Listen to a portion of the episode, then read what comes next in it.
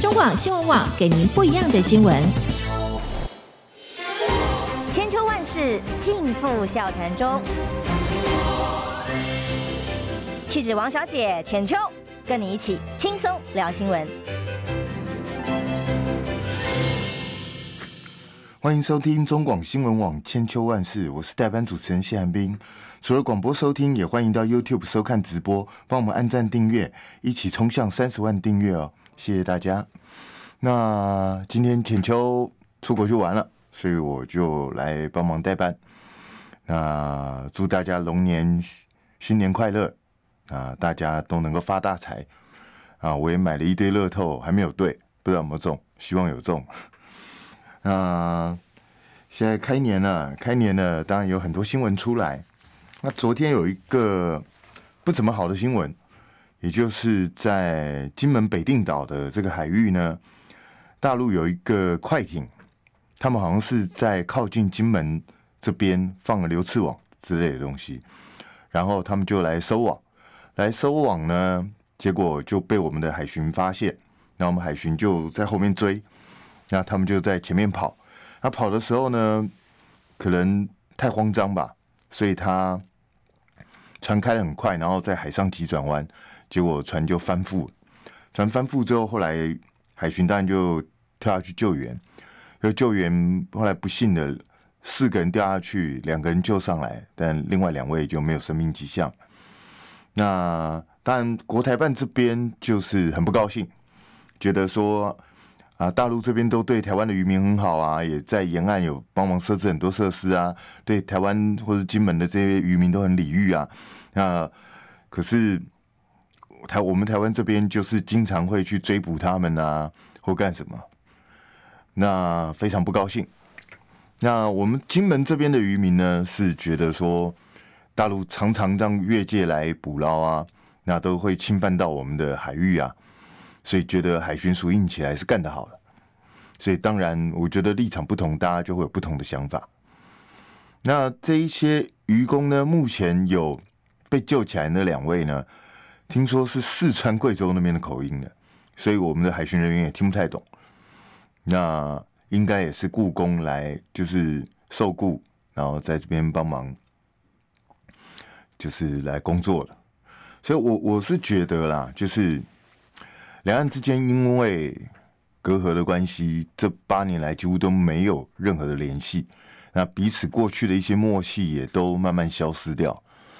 所以要解决这些问题，最好的方法，当然还是两岸最好能够重启谈判，能够大家彼此坐下来谈，然后把一些界限划定，能够做哪一些行为，不能够做哪一些行为，大家彼此有个默契在，这样才比较不容易出这些意外。那如果说持续隔阂下去，那当然冲突就会一直发生，那以后这种不幸的事件恐怕也免不了。所以这个东西是照理来说应该早就该解决了，可是为为什么我们台湾就一直没办法解决？那这就是政治意识形态的问题。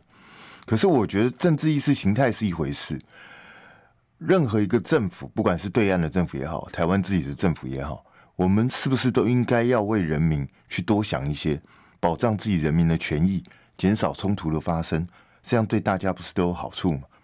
那当然，也许有的政治人物就不是这样想，跟我们的想法不一样。那我比较担心的是，如果这类事情越发生越多，两岸之间的冲突会不会因此而起？那到时候怎么解决这个难题？其实看起来非常的棘手。那另外，《联合报》这个头版这边有一个新闻，说台湾医师老化。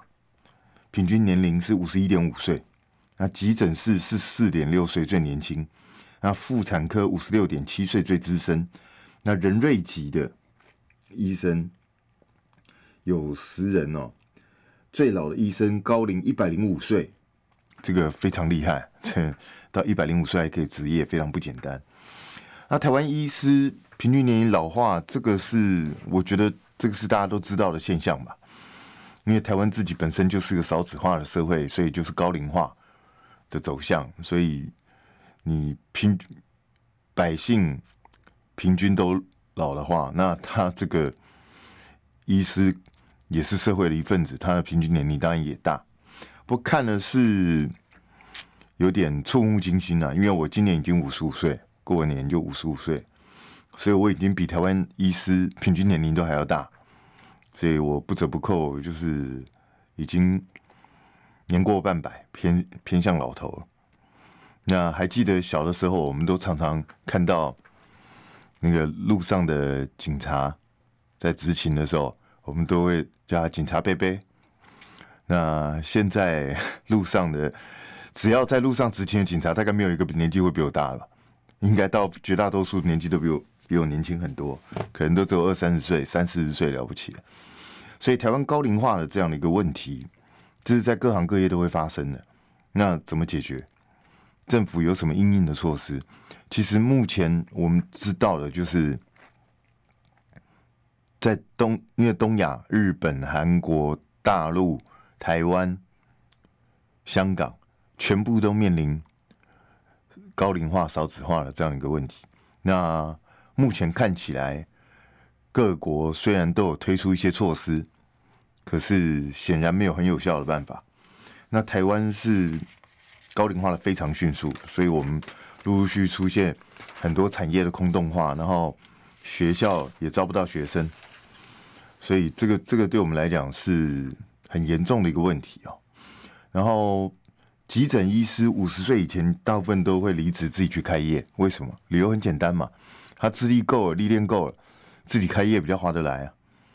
那急诊室又累又辛苦，每天东忙西忙。这医生也是很累，所以这个也是没办法，是每一个人都有追求自己最好的权利的这样的一个想法，这也不能苛责他们什么。只是如果一个产业一直都没有新血加入的话，那很快这个产业就会萎缩。因为我们也都知道，虽然医师普遍被认为是收入比较高的一群，可是医师现在因为我们的健保的关系。医师很多医师也都在抱怨，说他们的收入比以前少很多，他工作还比以前辛苦。然后每个医院都要求 KPI，要推荐这个药，推荐那个器具，都是这样。所以每个行业有每个行业的苦处。可是医生是，尤其台湾高龄化社会之后，医生对我们的重要性是更加提升。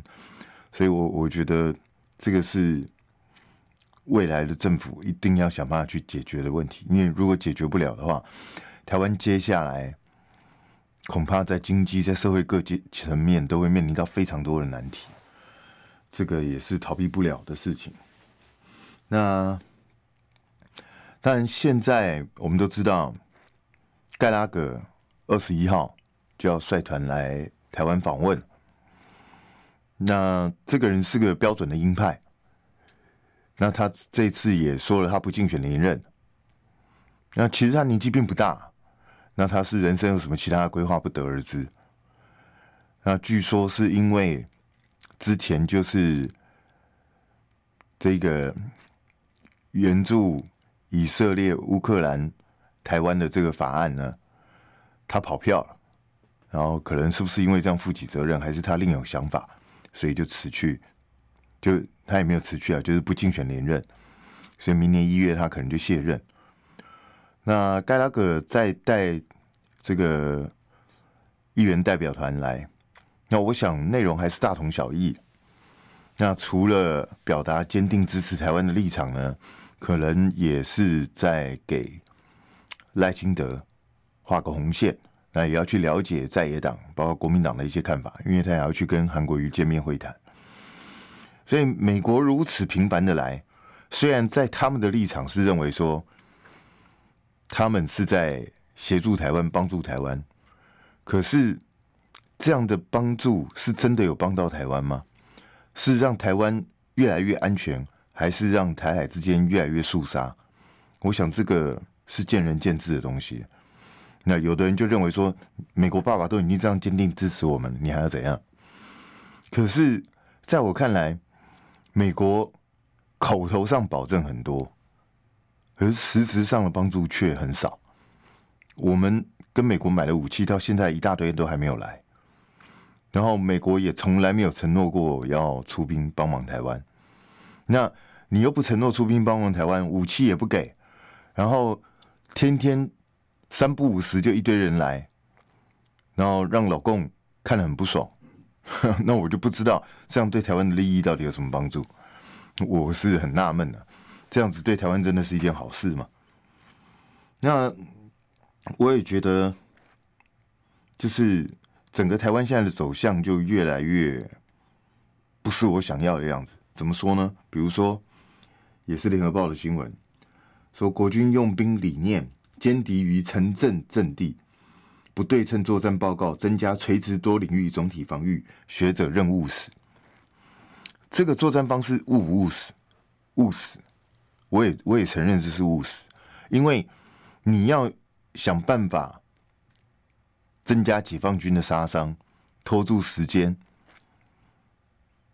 要用台湾有限的力量让解放军知难而退，这个大概是最后的一招。可是这一招就是。要以台湾人的生命财产，以过去几十年的建设，全部毁于一旦，做一个赌注，去跟对方拼了。因为之前选前不是还讲吗？义务役绝对不会上战场啊，什么都不会啊，不会打仗啊。那现在国军的用兵理念已经清清楚楚告诉你，歼敌于城镇阵地。请问一下，城镇阵阵地在哪边？总不会是在大陆，不会在福建吧？不会在广东吧？哎，就是在台湾啊。那我们的城镇，我们自己的家里头，这些未来都会变成阵地啊。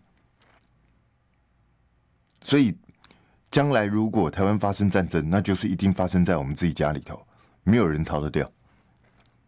大家就准备在自己家去跟解放军拼了。那这个对台湾来讲，我我知道，对，当你。在武器的先进程度上竞争不过别人，数量上也竞争不过别人的时候，这可能是唯一的办法。但是这样的办法真的是台湾人想要的吗？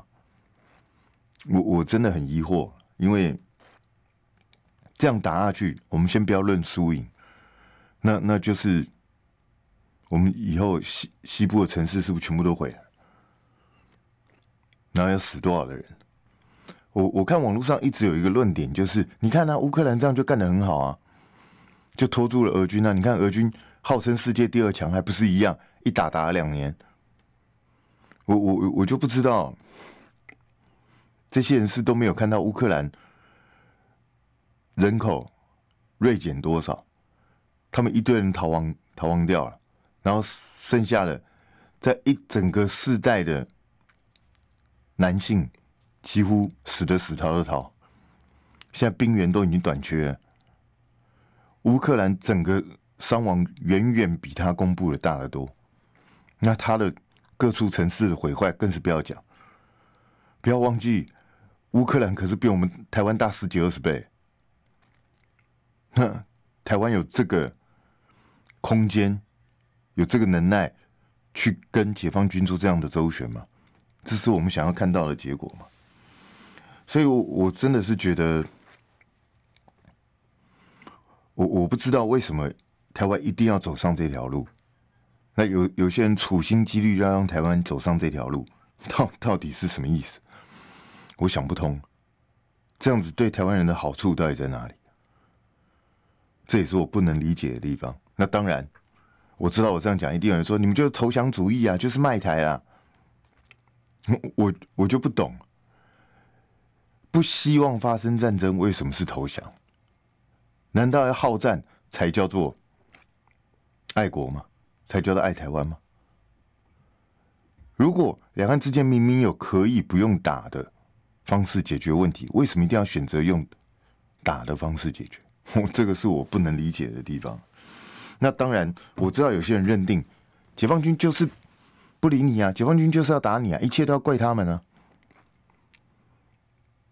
你要这样想也行啊，那那你就公开的叫大家全民备战，不是吗？既然你要武装到牙齿，那就真的全民备战，大家征兵啊，全民一起来啊，而主动告诉民众，我们面临的是这样的一个状况，那不要遮遮掩掩不讲，然后私底下又在做这些事情，你要台湾人牺牲生命，要台湾人牺牲几个世代人所累积的财富，总要告诉台湾人一声吧，而不是用这种这种就是啊，没事没事啊，不会有战争啊，可是私底下就是完全往这个方向去准备，这个是对的吗？我想政府最基本的告知义务总要有吧。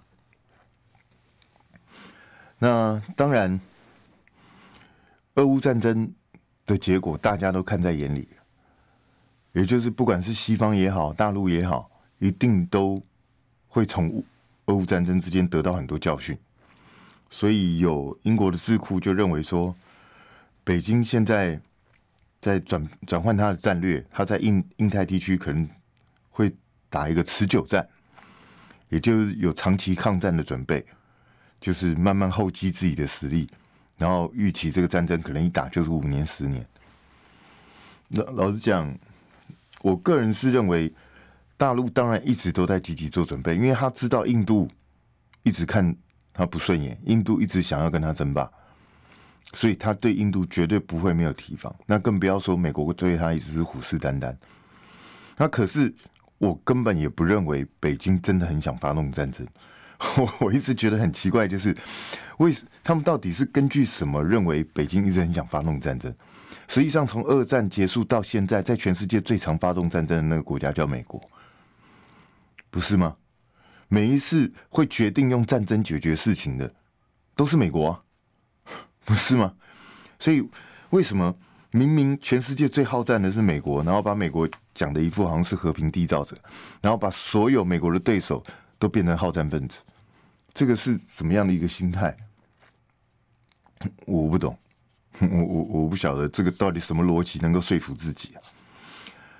那英国的外相卡麦隆也会跟王毅见面，那讨论航行自由。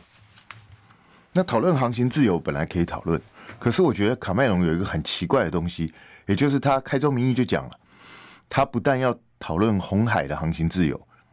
也要讨论台海的航行自由。那我我觉得，如果你一开始前提就作为这样的话，那恐怕双方几乎就没得谈了。因为对大陆来说，台海的问题，他一直认为这是中国人的家务事，你英国人插什么嘴？那明明现在是英国还有美国在红海上希望大陆能够多出点力，至少帮他们劝住伊朗。帮我们劝住胡塞组织，叫他不要继续做攻击。那你们在有求于人的时候，姿态摆那么高，说：“哎哎哎，你你那个红海要来帮我，然后台海那个问题你要给我克制一点，不要在那边生生事啊。”那你觉得大陆听得下去吗？我真的觉得很奇怪。就是除非啦，除非卡麦隆只是对外做一个幌子，也就是表面上称他会去跟大陆讨论这个。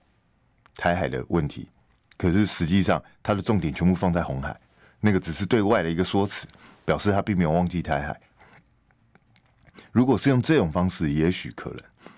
那如果真的像他所讲的一样，要把台海、红海全部放在一起谈，那我觉得这个会谈大概不用谈也知道结果就是结束，没什么好谈。更何况现在在红海这个地方。胡塞组织已经说了不会攻击大陆的船了，那甚至在那边已经很多国家的船就是硬要去跟中国靠在一起，然后找大陆的船员啊，或或是直接用大陆的船只啊，因为他现在通过红海那边的比例，从之前的百分之十五，现在一路涨到百分之二十八，表示大家都认为红海在红海安全保证就是大陆的船。那对大陆来讲，他自己又没有什么损失，他干嘛一定要协助你？更何况这些胡塞组织也不见得一定会听大陆的，不是吗？所以，所以我我都觉得西方这些人有的时候，我觉得他们的想法真的很诡异了，就是好像他们一切站在以自己的利益为中心，然后完全不去顾虑到别人的感受，然后认为别人一定要。配合他，那如果每一次谈判都是用这样的方式的话，我也不知道为什么他会认为别人会想跟他谈？这这个这个是蛮奇怪的一个想法。所以，如果西方这种心态不改变，就好像川普一样啊。川普前两天不是直接在南卡罗来纳州的时候，直直接讲啊，说哎，北约有一个会员国的总统跟他讲说，哎，如果哪一天我因为没有没有那个 GDP 提提升的不够多，那俄罗斯要打我的时候，你们会不会来帮我？那川普就说：“是这样，你是告诉我说你没付钱的？”就那个那个总统就说：“我是说，假如发生这种状况，然后川普就说：‘我绝对不会帮你，我甚至还会鼓励对方，鼓励俄罗斯啊，鼓励这些国家来打你，要给你一点教训。’那你会觉得川普这个话很夸张？拜登当然立刻就谴责了，觉得他这样根本在乱搞。可是我跟大家讲。”川普的心态一直都是这样，他就是觉得为什么要我美国出钱？你们你们才应该出钱啊！我美国做的已经够多了。所以，川普上一次当总统的时候，叫日本加钱，叫韩国加钱，叫德国加钱，叫整个北约你们一个一个都给我把钱交出来，不然的话，我美国就不保护。川普就就是这样干的。那现在看起来，川普十一月搞不好真的还会当选呢。因为现在看起来，拜登的状况不是很妙。那所以，未来川普如果也是用这一招对台湾怎么办？有没有想过这种事？因为他的前幕僚长凯利就直接讲啊，在川普的脑袋瓜里头，他认为。真正挑衅的是谁？真正挑衅的是拜登政府。他认为，你就当初如果管好乌克兰，不要说什么让他加入北约啊，不要去谈这些东西，普丁根本就不会攻击啊。当然，这是川普自己这样认为。那可是他的心态很明显就是这样，他认为他跟普丁，他跟金正恩，甚至跟习近平。都可以说得上话，都是好朋友，所以他他会告诉你啊，我出来就搞定，我出来就解决。那这就是一个未来很可能在九个九个月以后就会成为美国总统的人，重新再回国的一个人。所以这个我我们不用再去预防，万一川普回来会发生什么事情吗？我们不用去想这个状况吗？因为如果川普上来之后，把过去对我们的这些保证，我刚刚已经讲了，这些保证很多是口惠而实不至。那如果川普上来之后，连口惠都没有了呢？他跟你要更多的钱，可是并没有做更多的事，请问怎么办？那台湾又被逼迫到这样，现在海峡中线都没有了，很多事很多东西都已经再也回不去的状况下，那请问一下怎么办？我们的政治家都没有想过台湾的未来要怎么去处理这样的难关吗？所以，我我是觉得啦，就是当一个政治人物必须深谋远虑，如果没有帮大家做长远的打算，那就是把整个台湾、把整个国家带入一个危险的境界。我们先进一下广告，待会回来再聊。二八二九三十，哎哎哎！三爷，你在算什么啊？我的剩三十万，什么时阵会到啦？中广新闻网 YouTube 频道即将要迈向三十万订阅喽！在这里，我们有最全面的新闻，最犀利的分析。现在就打开 YouTube 搜寻中广新闻网，按下订阅，开启小铃铛，陪我们一起冲向三十万订阅吧！千秋万世尽付笑谈中。气质王小姐浅秋，跟你一起轻松聊新闻。欢迎回到中广新闻网千秋万世，我是代班主持人谢寒冰。那除了广播收听，也欢迎到 YouTube 收看直播，帮我们按赞、订阅、分享。那一起冲向三十万订阅，要靠大家多帮忙喽。那刚谈到就是美国现在虽然是拜登主政，可是拜登是不是能够连任，目前不确定。那拜登显然也是一个没什么连贯性的人，而且他常常会让他觉得他连自己在哪里都不知道。像他过年前不是讲一讲讲一讲，突然讲到密特朗去了。啊，密特朗都已经过世不知道多久，他也可以讲，而且我怀疑他搞不好还真的认为自己自己是在跟密特朗讲话。然后呢，前两天也是在台上一副不知道该往哪里去，也不知道自己为什么要会在那边出现的这样状况。那甚至之前被他骂骂的半死的 TikTok 说什么里头都是治安危机啊，都非常危险。然后结果，拜登自己他的竞选总部就登录了 TikTok 的账号，然后就在里头噼啪帮自己宣传，用什么快问快答的方式。所以，即使拜登都已经是一下这样做，一下那样做，反正标准都是由他随便定。那川普就更不用讲了，川普上来之后。然后讲，整个世界会变怎么样，真的是非常难说。因为川普的不确定性，我个人认为是更高的。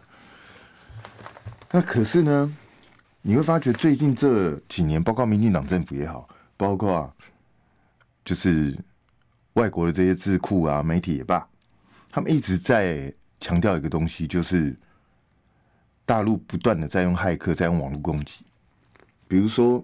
自由时报的这个新闻，他说，在台湾一月十三日大选前二十四小时，疑似与中国有关的网络骇客曾发动一次大规模的破坏性攻击，次数超过平常的一倍以上，但其目的和成效仍不明朗。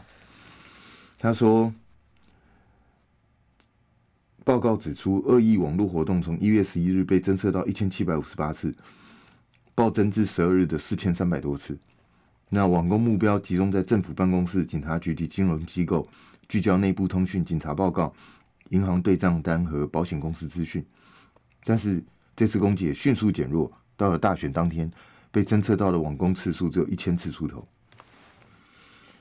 那我我是觉得很有趣。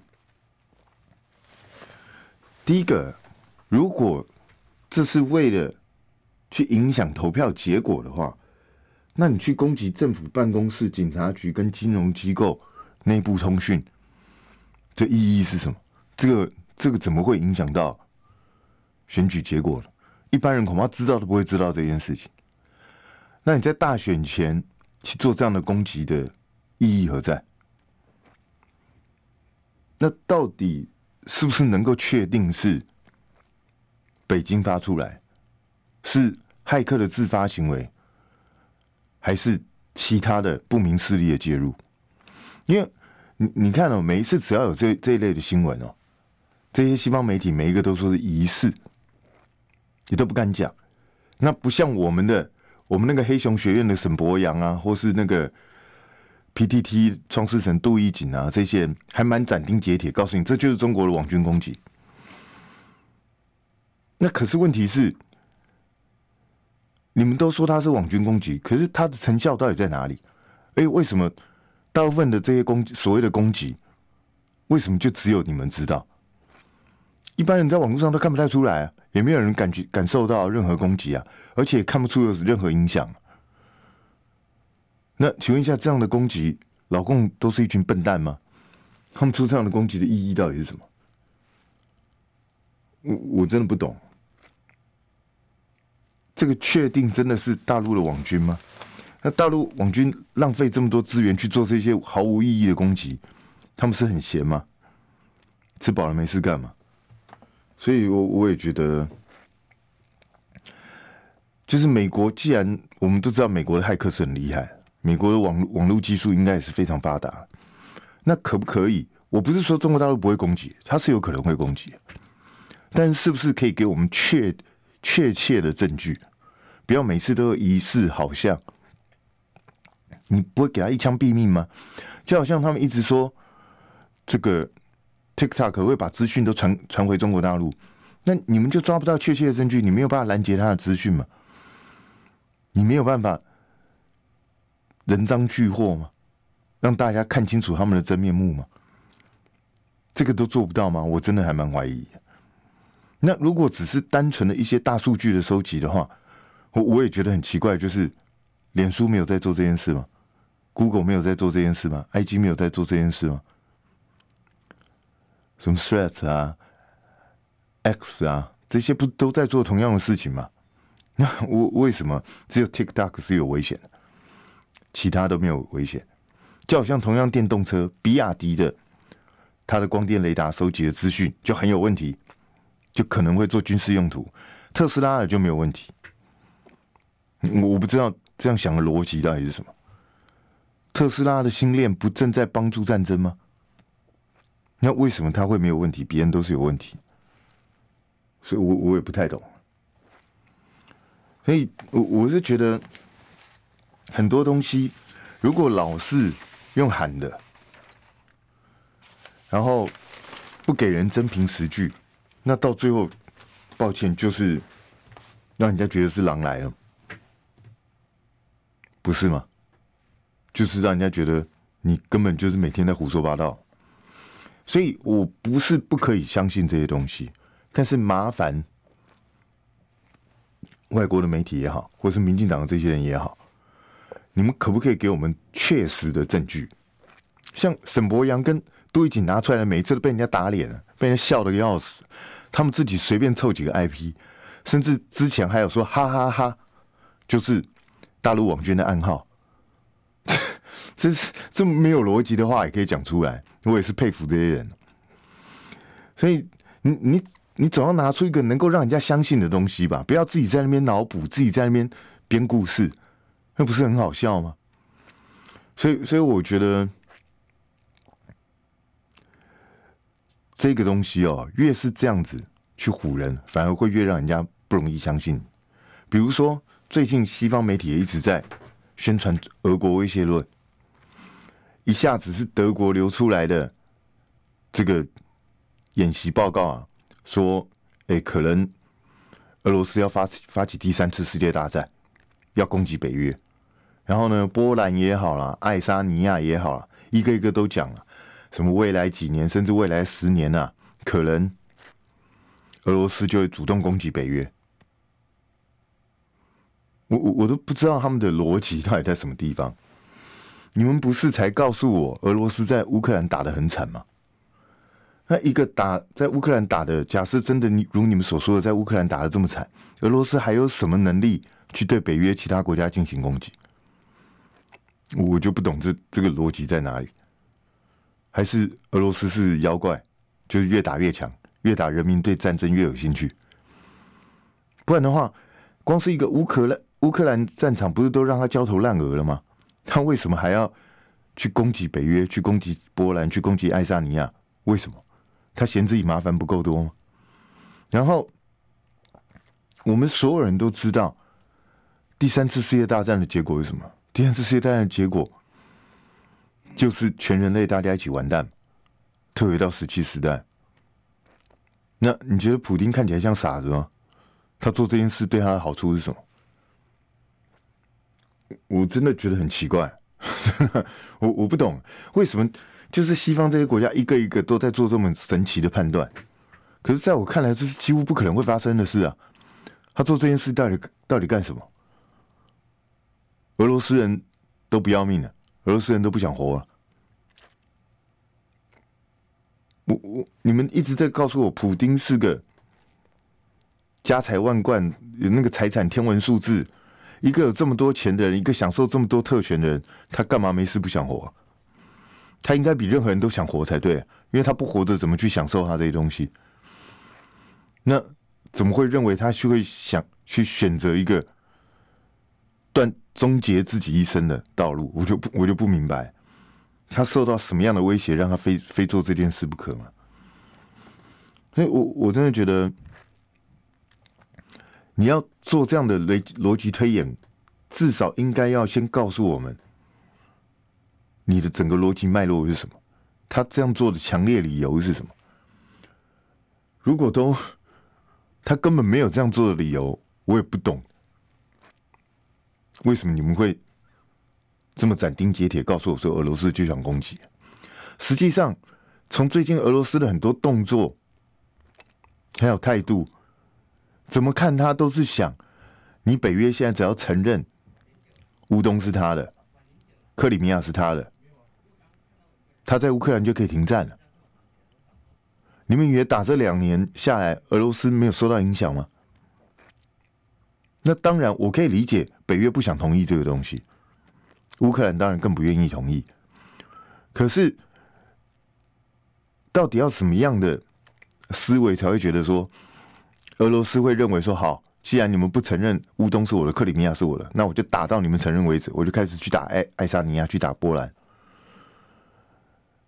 拜登当初说不能够派兵去乌克兰直接参战的最大原因是什么？就告诉你这是第三次世界大战嘛。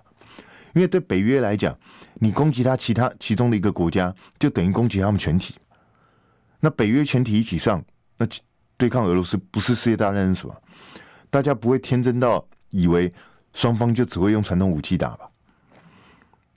为什么到现在从人类有核子武器？以来到现在，没有两个核子永和国家发生过真正的战争，就是因为双方都互相忌惮嘛。因为战争一旦打到一种程度，可能双方就会动用核核子武器嘛，那人类就再见了。所以，我我觉得这个是简直不可思议的一件事情。会会做这样的想法，我我实在是很难去想象。到底发生什么事情？那当然，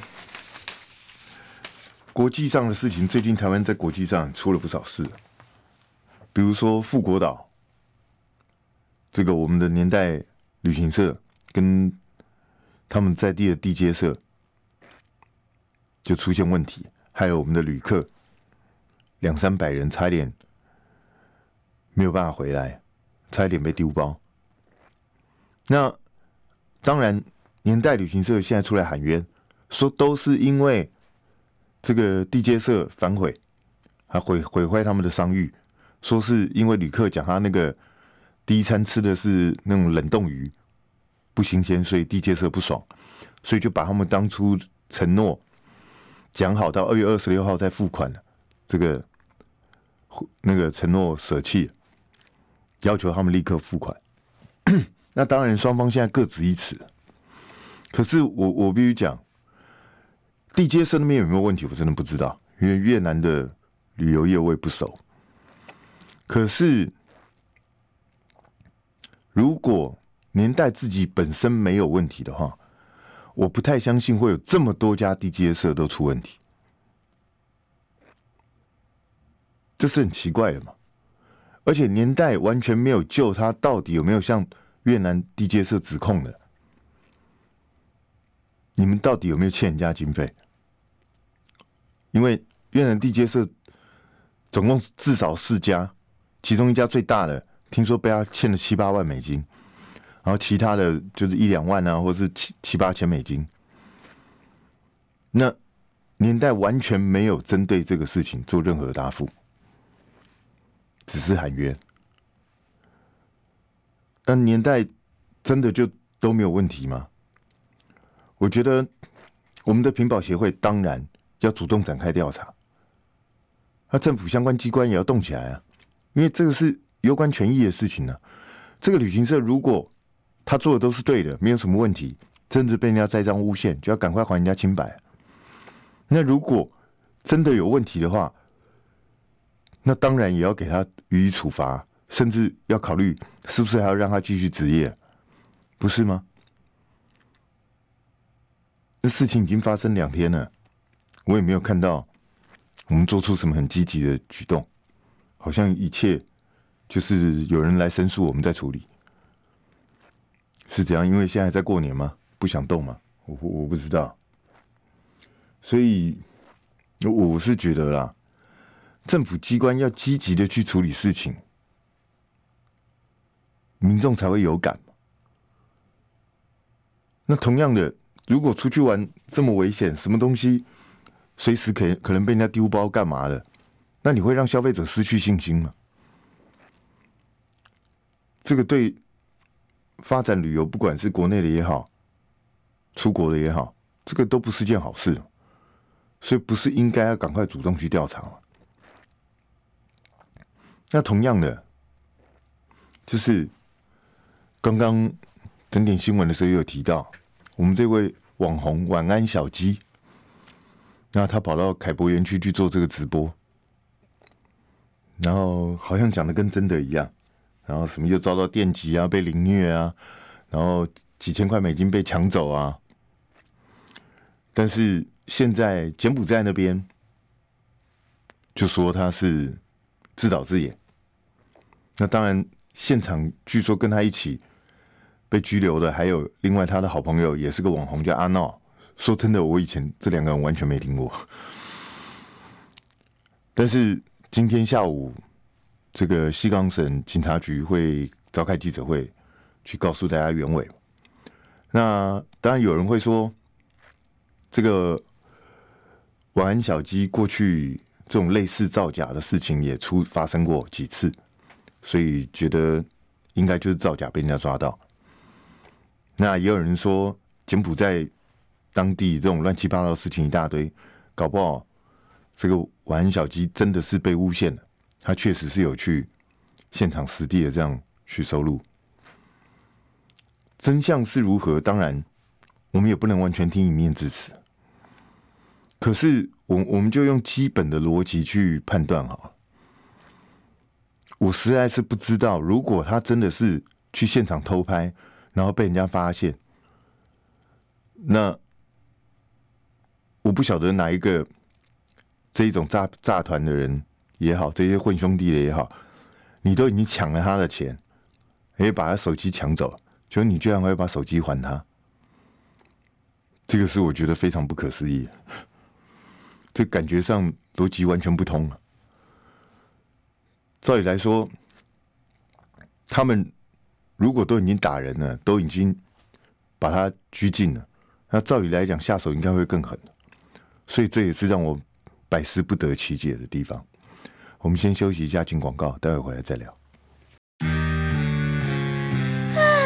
想健康怎么这么难？想要健康一点都不难哦！现在就打开 YouTube，搜寻“爱健康”。看到红色的“爱健康”就是我们的频道哦，马上按下订阅，并且打开小铃铛，就能医疗保健资讯一把抓。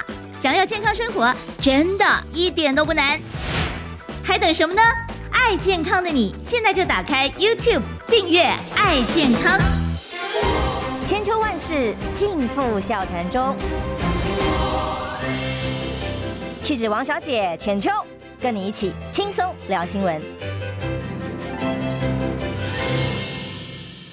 欢迎回到中广新闻网，千秋万世，我是代班主持人谢汉斌。那除了广播收听，也欢迎到 YouTube 收看直播，帮我们按赞订阅，一起冲向三十万订阅，感谢大家哦。那刚刚谈到这个晚安小鸡的事情啊，就是我实在是想不出来啊，就是如果他真的被人家抓去，人家为什么会把手机还给他？这个应该是。以他们这个行业是第一个会扣留的东西吧，还会让他嗯 拿个手机继续跟你做第二段的直播，这这个在我看来是想不通的。